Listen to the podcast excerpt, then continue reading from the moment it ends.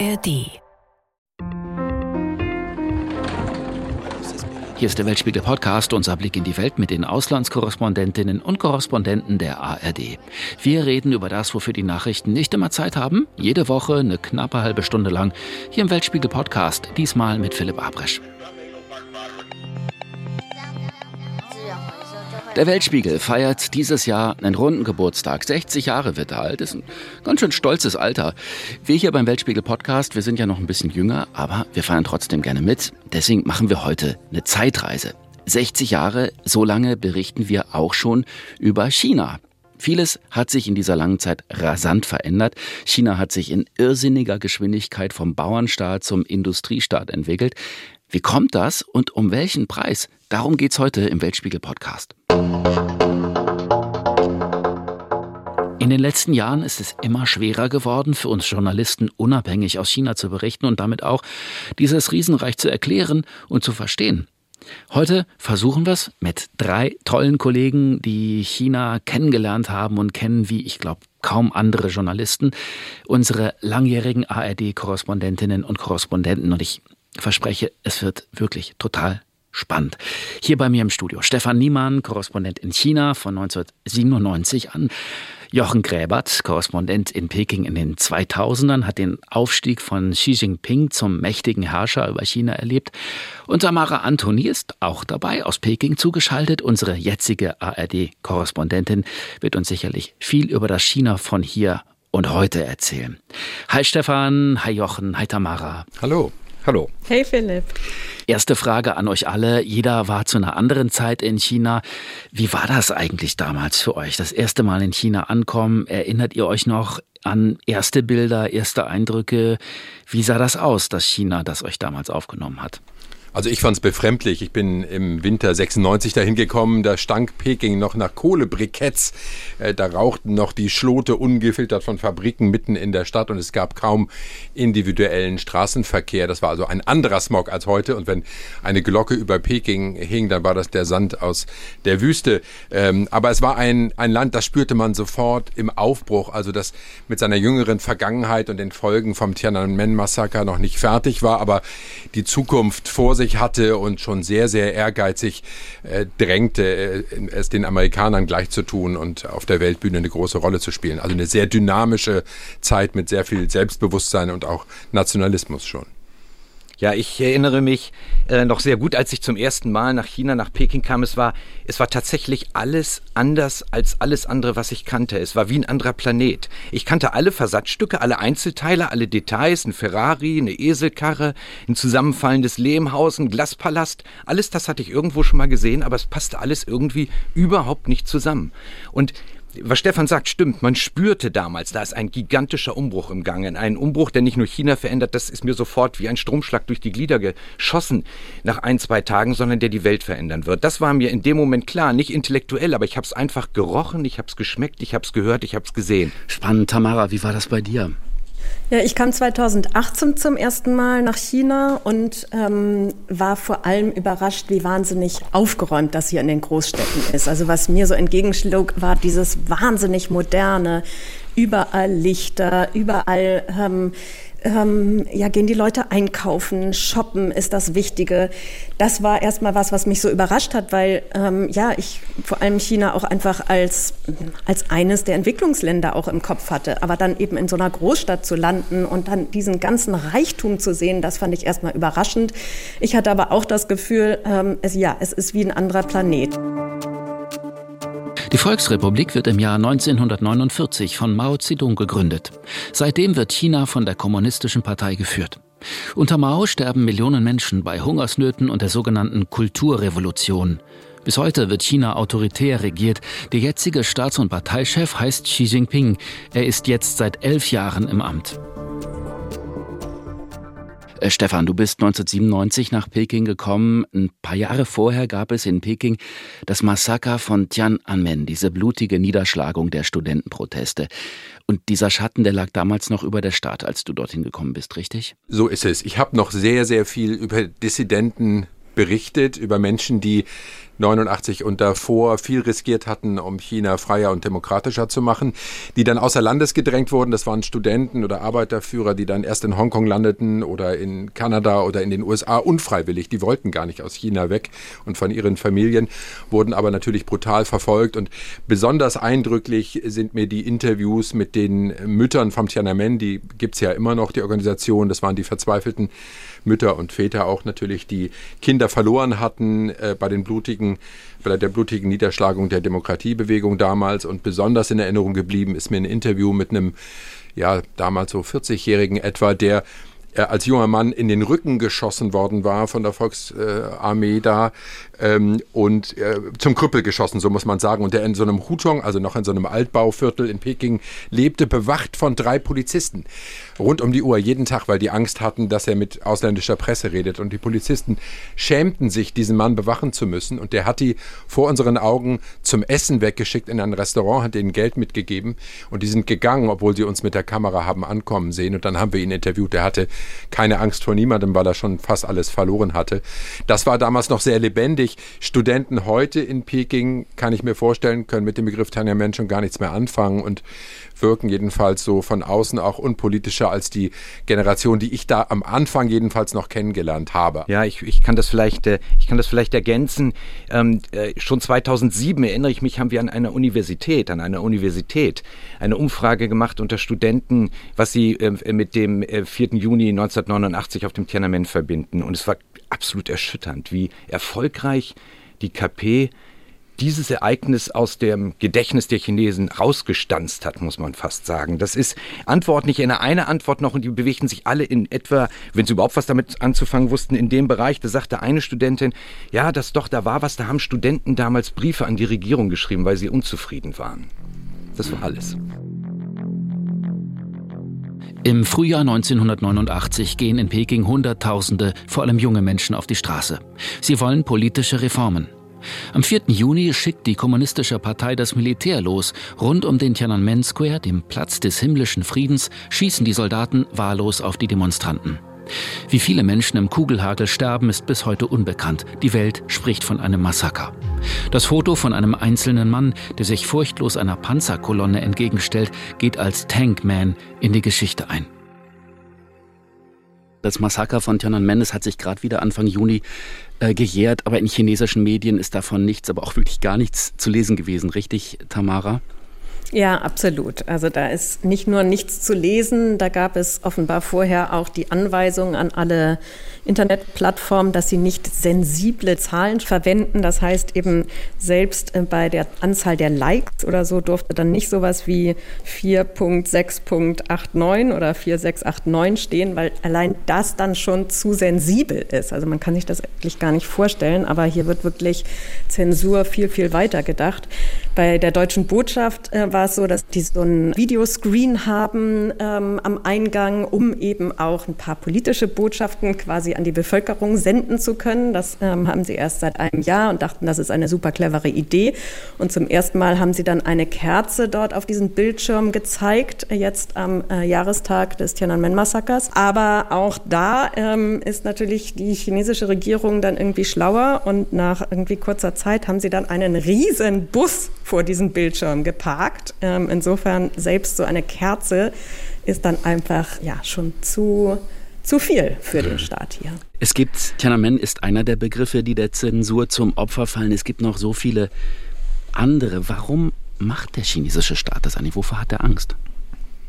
Na, der hat natürlich Angst, äh, dass an seiner Legitimität gerüttelt wird. Wer auch immer da regiert, ist ja nicht wirklich demokratisch gewählt. Und ähm, die berufen sich immer auf, auf, auf Mao Zedong und auf die, auf die legendäre Gründung der Volksrepublik und den Sieg im, im Bürgerkrieg. Aber danach haben sie ja nie wieder ein Mandat gekriegt. Und sie kriegen ja auch viele Missstände im Land deshalb nicht hin, weil es eine Einparteienherrschaft ist, weil es keine Pressefreiheit gibt, weil es keine unabhängige Justiz gibt äh, und wollen das aber nicht wahrhaben, weil sie natürlich in Wahrheit sich an ihre Macht klammern und unterdrücken ja auch andere Völker. Wir vergessen immer, dass China ein Vielvölkerstaat ist. Natürlich ist die überwiegende Mehrheit Han-Chinesen, aber es gibt noch viele, viele andere Völker, von denen man kaum was hört. Ähm, bei uns in meiner Zeit war natürlich wichtig Berichterstattung aus Tibet und Xinjiang. Auch da damals schon schwierig, äh, auch damals schon drangsaliert und reglementiert, aber wir konnten immerhin noch offiziell mit Team hinfahren, wenn uns auch da nicht frei bewegen. Aber da konnte man sehen auch mit welcher äh, Rücksichtslosigkeit da diese Sinisierung, also die kulturelle Erdrückung auch der individuellen Kulturen der Tibeter und Uiguren schon vorangetrieben wurde. Da ahnte man, das wird nicht gut enden. 2008 ist auch so ein Meilenstein, der viel über das heutige China erzählt, nämlich Olympia. Jochen, du warst damals als Korrespondent in Peking. Ich habe den Eindruck, es gab zumindest auf chinesischer Seite eine irrsinnige Aufbruchstimmung. China endlich auf der Weltbühne angekommen. Wir sind endlich wieder wer. Hast du damals das auch so erlebt oder lag da schon ein Schatten drüber? Nein, nein, ich habe so erlebt, absolut, äh, total. Ähm, die Aufbruchsstimmung war und zwar nicht nur die Aufbruchsstimmung in den politischen Eliten, in den wirtschaftlichen Eliten, sondern die Aufbruchsstimmung zumindest in den großen Städten. Auf dem Land war es ein bisschen weiter, aber in den großen Städten war faszinierend. Die war geradezu mitreißend. Dem konnte man sich gar nicht entziehen. Ähm, Olympia war für China der, der große erste Auftritt auf der Weltbühne. Endlich gehören wir dazu. Das hat man den Leuten richtig angesehen und, man, und sie haben es uns auch erzählt. Ich erinnere mich, dass wir an eine Schule gingen, wo, naja, wie das da so organisiert wird von Nachbarschaftskomitees, ältere Leute Englisch gelernt haben, weil die wurden alle eingesetzt als äh, Hilfspersonal, dass Ausländer, die sich nicht zurechtfinden, sagen können, wo die U-Bahn ist und wo sie lang müssen. Und ich erinnere noch, wie wir über den Flur dieser Schule Schule ging und ich hörte aus einem Klassenzimmer, in dessen Richtung wir gingen, Olympic Pack, Olympic Pack, Olympic Games, Olympic Games. Und dann kamen wir da rein und da saßen 20 ältere Menschen, wie überall in, in, in, in, in Peking, und lernten geradezu fanatisch Englisch. Und dann habe ich, ich erinnere mich, wir haben einen gefragt, der sagte, er sei Luftwaffenpilot gewesen, sei schon lange in Rente und er sagt, ach, wir waren immer so abgeschlossen unter dem Mao, wir durften ja gar nicht mit Ausländern reden. Und auf diesen Moment, dass wir endlich dazugehören, endlich auch mal die Welt auf uns guckt, da habe ich jetzt 40 Jahre in meinem Leben, 50 Jahre drauf gewartet und jetzt ist es endlich soweit und jetzt will ich auch, wenn ein Ausländer kommt und hat eine Frage, will ich ihm auch in seiner Sprache antworten können. Also das, das hat mich auch wirklich gerührt, das muss man wissen wenn man, wenn man den ganzen Frust und den ganzen, den ganzen Umbruch danach verstehen will, muss man wissen, dass es bis tief in die, in die chinesische Bevölkerung hinein dieses Gefühl, weil wir gehören endlich dazu. Das hat China als große Chance damals begriffen. Anfang August 2008 finden in Peking die Olympischen Sommerspiele statt. Die Eröffnungsfeier ist eine Megashow. Davor aber gibt es heftige internationale Proteste. Der olympische Fackellauf, in China Reise der Harmonie getauft, führt auch durch Tibet. Hier hat sich China massive Menschenrechtsverletzungen zu Schulden kommen lassen. Menschenrechtler im Westen sagen, das olympische Feuer werde zu einem Symbol des Blutvergießens. Jochen, im Vorgespräch hast du gesagt, da ist auch was kaputt gegangen zwischen China und der westlichen Welt. Warum war das so ein einschneidendes Erlebnis. Die Fallhöhe, ne? Ähm, die haben sich ja, die haben gedacht, das ist unser propagandistisches Meisterstück, aber es wird die Welt auch, wird es auch gutieren. Wir werden die perfektesten Spiele äh, der Neuzeit organisieren. Da war, das war, das war absolut sicher. Da war sich jeder sicher in China und jetzt ging alles schief. Der Fackellauf, die, der, der Protest der Tibeter, die Repression der Chinesen, der Aufstand der Tibeter. Und dann ist tatsächlich, das habe ich selber auch erlebt, das habe ich auch, auch selber gespürt, dass, dass äh, die Enttäuschung so groß war, auch der Frust über die eigenen Fehlleistungen natürlich, äh, dass sich das in, in, in einer Wut und Aggression gegenüber dem Westen entladen hat. Ich bin in eine Ausstellung in Peking gegangen, äh, kurz vor den Olympischen Spielen und sah dort äh, etwas, was also mich fast äh, fast an die Nazi-Zeit erinnert hätte. Da waren also die die die Feudalherren äh, ähm, äh, im alten Tibet dargestellt, die die die Bauern in Leibeigenschaft hielten, was stimmt. Und gleich danach waren Texte so sinnentstellt, ähm, äh, äh, gesetzt worden von westlichen Politikern, von westlichen Journalisten, die ebenfalls wieder für die Einführung der Leibeigenschaft waren. Wir wurden wirklich als ausländische Teufel, als, als Spione, als Feinde, die China Böses wollen, die China den Aufstieg nicht gönnen, wurden wir dargestellt. Und diese nationalistische Propaganda, die dann einsetzte, um diese Proteste in Tibet irgendwie äh, zu konterkarieren, die haben äh, äh, China tiefgreifend verändert. Wir waren jetzt, als wir rausfuhren zum Drehen, häufig nicht mehr wie früher die Anwälte von Leuten, die Beschwerden hatten, die sich benachteiligt, die sich misshandelt fühlten, sondern wir waren jetzt der Feind. Das hat sich tief auch in die Bevölkerung reingefressen, diese Propaganda. Wir wurden viel, viel feindseliger behandelt und zwar auch von ganz normalen Leuten. Du hast vom Taxifahrer gesprochen, der sich auch seinerseits über die chinesische Regierung beschwert hat, aber ja. den, den, den wichtigen Schritt dann nicht gegangen Ja, wenn Vielleicht ich, erklärst du das. Ja, ja, genau. Wenn ich, wenn ich erklären will, was ist der Pakt, den, den chinesische Regierung mit, mit den Chinesen geschlossen hat, dass die Wohlstand bekommen und gleichzeitig aber auf eigene politische Rechte verzichten. Die Partei regelt alles. Was ist der Kern dieses Paktes? Und ich selber habe es am besten begriffen, wenn ich Taxifahrer gefragt habe, was haltet ihr von der Regierung? Und im Taxi konnten die, jeder konnte persönlich frei reden. Das ist in China kein Problem. Es darf nur nicht sozusagen öffentlich werden. Und ähm, die haben sofort über die Regierung sind hergezogen, haben getobt und geschimpft. Also ich habe teilweise da den Kopf eingezogen, gedacht, kann ja nicht wahr sein. Und dann habe ich fast immer am Ende gefragt, ja, und wenn jetzt freie Wahlen wären, wenn ihr entscheiden könntet, wen würdet ihr wählen? Die KP. Und das hat es, finde ich, sehr gut auf den Punkt gebracht. Man, und da, das müssen wir verstehen, sonst verstehen wir China nicht. Die KP hat bei all den Verbrechen, bei all den schrecklichen Dingen, die sie, die sie, die sie in China auch, auch getan hat, hat eben dieses Land, diesem Land Wohlstand gebracht, hat es aus bitterer Armut herausgerissen in zwei Jahrzehnten. Das wissen die Chinesen und das, das muss man auch einfach akzeptieren. Und die Formel Fortschritt ohne Freiheit funktioniert auch deshalb, weil der die, die, der bessere Lebensstandard, den die Partei sozusagen relativ lange durch Wirtschaftswachstum ja liefern konnte, hat viele zufrieden genug gemacht. Viele wollten dann nicht mehr. Und sie drehen ja auch geschickt, so, so ist jedenfalls meine Wahrnehmung, an diesem Rädchen des Nationalismus. Also sie sagen, ihr könnt stolz sein auf das, was wir gemeinsam geschafft haben. Und die ganze Kritik an China ist nur, weil die uns nicht groß werden lassen wollen. Die wollen, die gönnen uns die, den Erfolg nicht. Äh, Amerika hat Angst um die Vormachtstellung. Deswegen halten die uns alle klein. Das funktioniert, auch mit Intellektuellen. Deswegen ist es immer noch, oder wirkt es jedenfalls, Tamara kann es besser beurteilen, relativ stabil. Also von vielen Aufständen und, und äh, Demos hört man nicht, oder? Ja, für mich ist das total faszinierend von Jochen zu hören, dass damals eben der Nationalismus angekurbelt wurde und dass ihm eben so Feindseligkeit bei den Drehs entgegenschlugen, weil ich würde das auch so sehen, das ist quasi eine Möglichkeit, die Legitimität des Staates sicherzustellen, dass eben gesagt wird, ähm, wir halten zusammen, die anderen sind die Feinde und ist ja für auch die Regierung hier deutlich wird, dass ähm, das Wirtschaftswachstum absehbar nicht mehr so steil nach oben geht und darum einfach ein etwas Neues her muss, um diese Legitimität sicherzustellen. Xi Jinping ist Chef der Kommunistischen Partei und Staatspräsident der Volksrepublik China. Er ist der wohl mächtigste Mann im Staat seit Jahrzehnten. Beim Volkskongress im März hat er sich für eine dritte Amtszeit wählen lassen. Dafür hatte er zuvor eigens die Verfassung ändern lassen.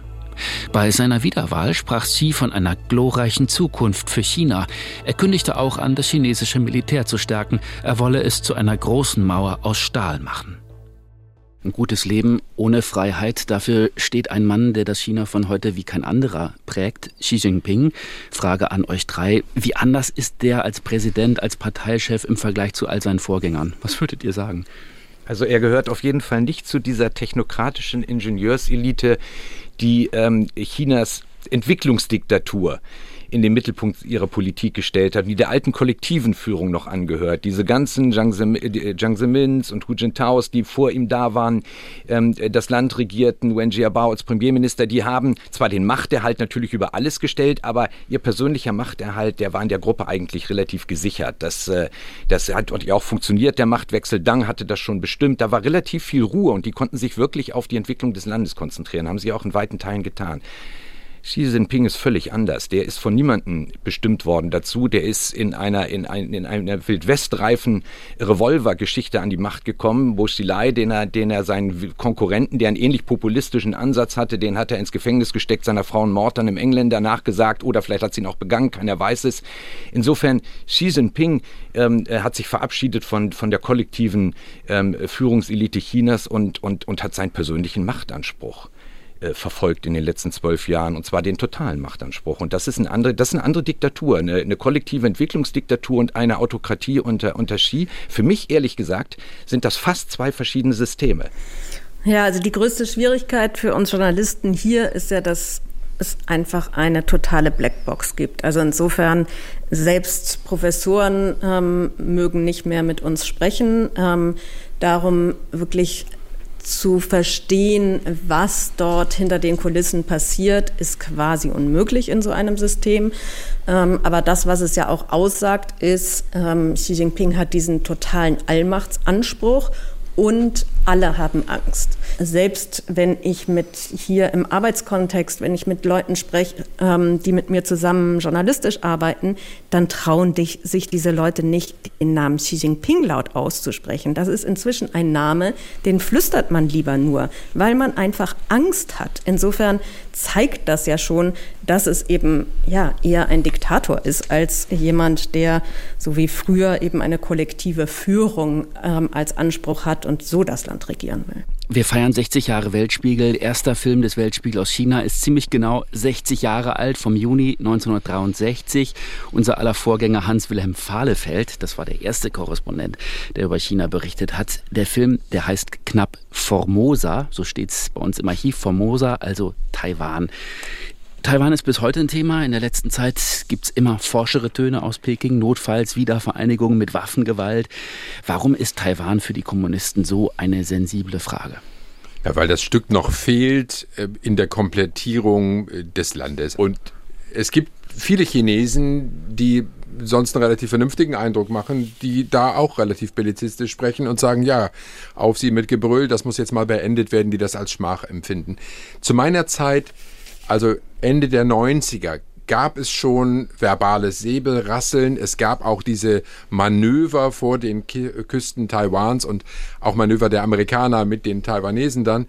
Ähm, aber wir, konnten, wir haben nicht für möglich gehalten, dass es jemals wirklich einen gewaltsamen Angriff, einen Überfall gibt, weil Taiwan und China auch wirtschaftlich so verwoben waren, damals schon, äh, dass, dass es allen geschadet hätte. Es hätte nur Verlierer gegeben. Deswegen haben wir immer gedacht, lass sie reden, da wird nichts passieren.